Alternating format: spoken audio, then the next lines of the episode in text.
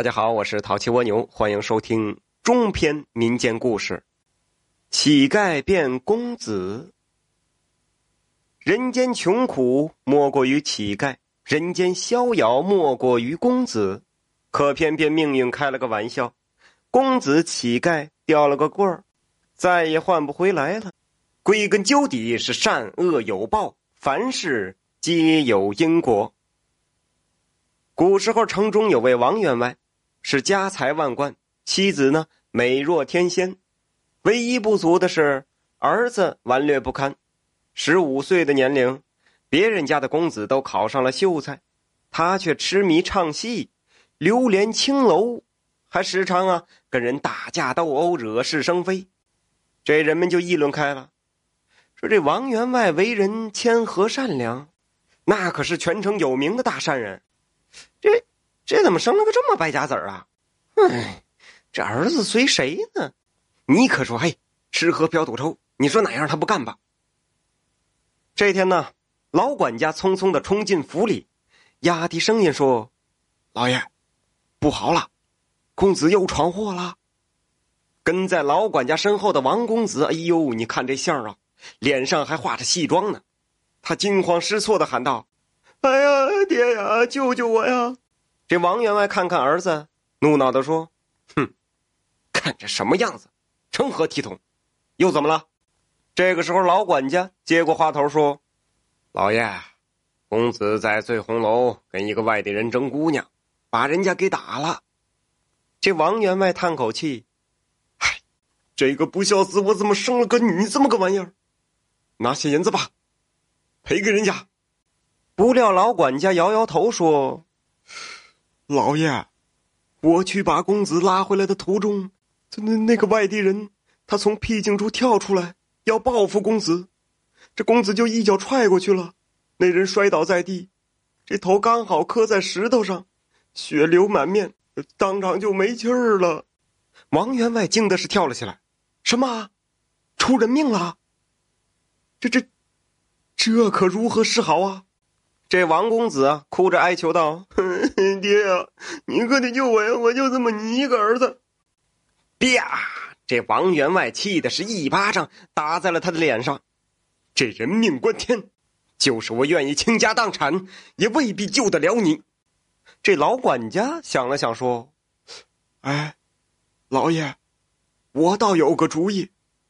您记得您出钱开设的粥棚吗？”这说起来呀。王员外家本在临县，这十几年前因家里是遭了灾，烧死了好几个，原配妻子啊也惨遭不幸，火灾混乱中又丢了年幼的儿子，这才举家搬到本县，离开那个伤心地。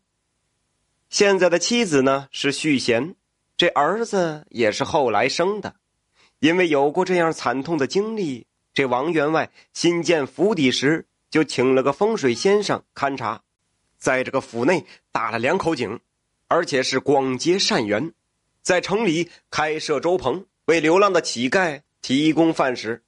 那上百个乞丐经常是聚在那里，连外县的乞丐都闻风而来。这此时老管家提到的粥棚，王员外不禁有些疑惑的看着他。这老管家就小声说了：“老爷呀。”那儿不是有很多年轻人吗？我看和公子长得倒也很像，是不是可以这样？这王员外听了，犹豫道：“这行吗？”这老管家说：“哎呀，这公子喜欢唱戏，他平时进出门脸上都带着妆，而且公子白天喜欢睡懒觉，晚上这个青楼里灯光暗淡。”这我看呢，也没多少人特别清楚公子的容貌，只要有个五分像，换上衣服，那差不多就可以蒙混过关了。王员外点点头，沉吟道：“这不过是有可能送命的，有人会肯吗？”老管家又说了：“说乞丐的命不值钱，我许诺那人，只要肯冒充，万一不用偿命，我们出钱摆平了。”他就可以留在府里当差，做这个公子的侍从。那万一送命了，就给他风光大葬，还给他的亲人送一大笔钱，那肯定有人愿意干。哎，这公子一听有活路，他赶紧也哀求王员外。这王员外也是无奈的点点头，再问老管家：“那这个孽障怎么办？把这个孽障藏在哪儿呢？这一个大活人。”哎呀，这就得委屈委屈公子了。既然是李代桃僵，那公子就去假扮那个乞丐。公子扮成那个乞丐后，先在乞丐人群里混几天，看看风声。这万一事情闹大了，就混出城去。反正不会有人注意一个乞丐的动向。不管怎么说，先保住性命，以后再慢慢的发展。不行，还可以回老家。那片宅子不是还没烧光呢吗？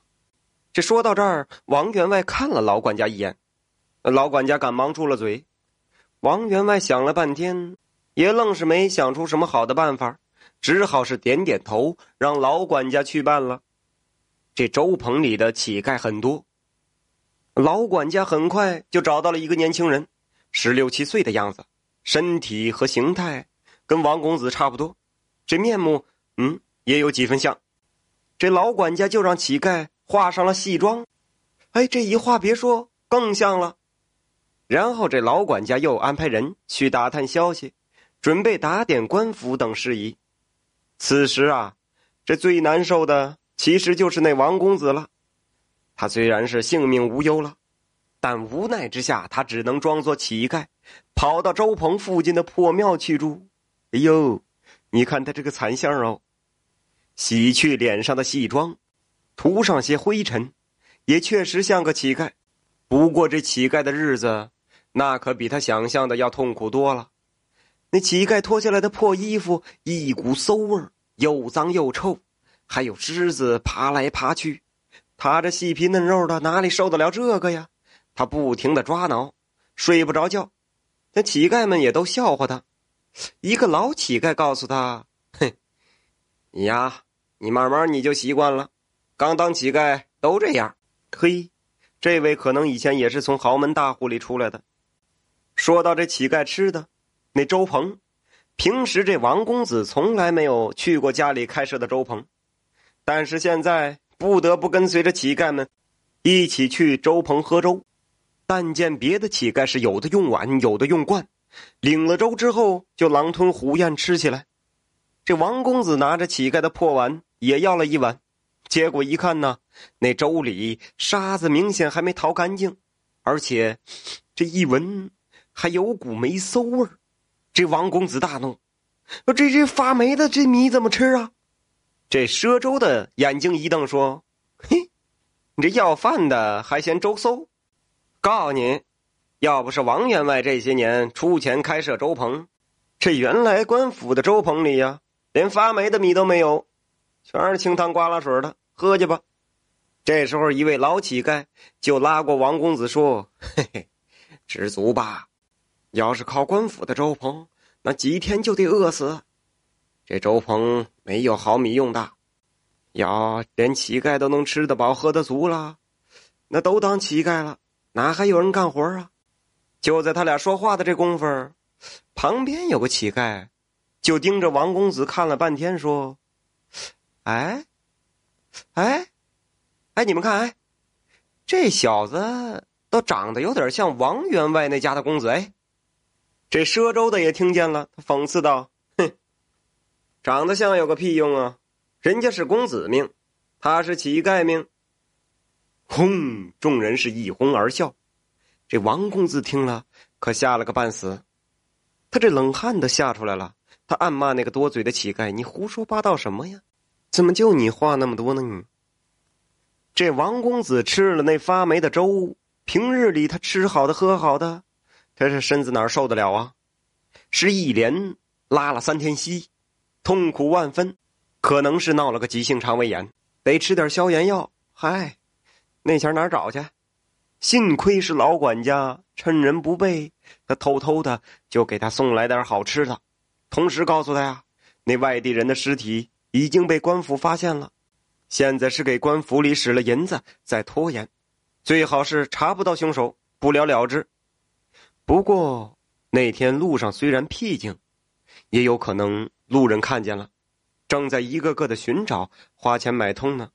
他还得再委屈委屈，多当些时日乞丐。这王公子虽然是叫苦连天，但毕竟是怕死，不敢声张。过了好几天，他渐渐适应了，这喝粥也不闹肚子了，晚上也能睡着了，而且还能准确的抓住狮子，俨然就是合格的乞丐了。而在另一边的府里，那个乞丐正在老管家的训练下学习怎么当公子。这王员外也不管，只是偶尔来看一眼。大概是看看这老管家管教的太认真了，他就忍不住的说了一句：“嗨，就是演个戏，不用那么认真吧？”老管家笑了笑说道：“老爷，这演戏也得演得像才行啊，那否则让人家发现了，咱们不白费这么大的苦心了吗？”这王员外听到这儿也点点头：“嗯，这么说也不无道理。这少爷。”在乞丐帮里头混得如何呀？不会太受罪了吧？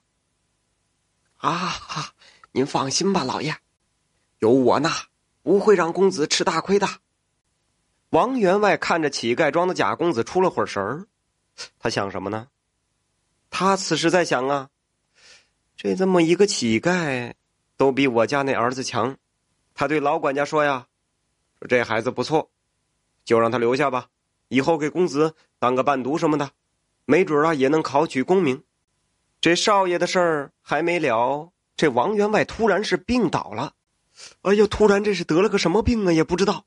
他口齿不清，昏昏沉沉。这下可急坏了夫人。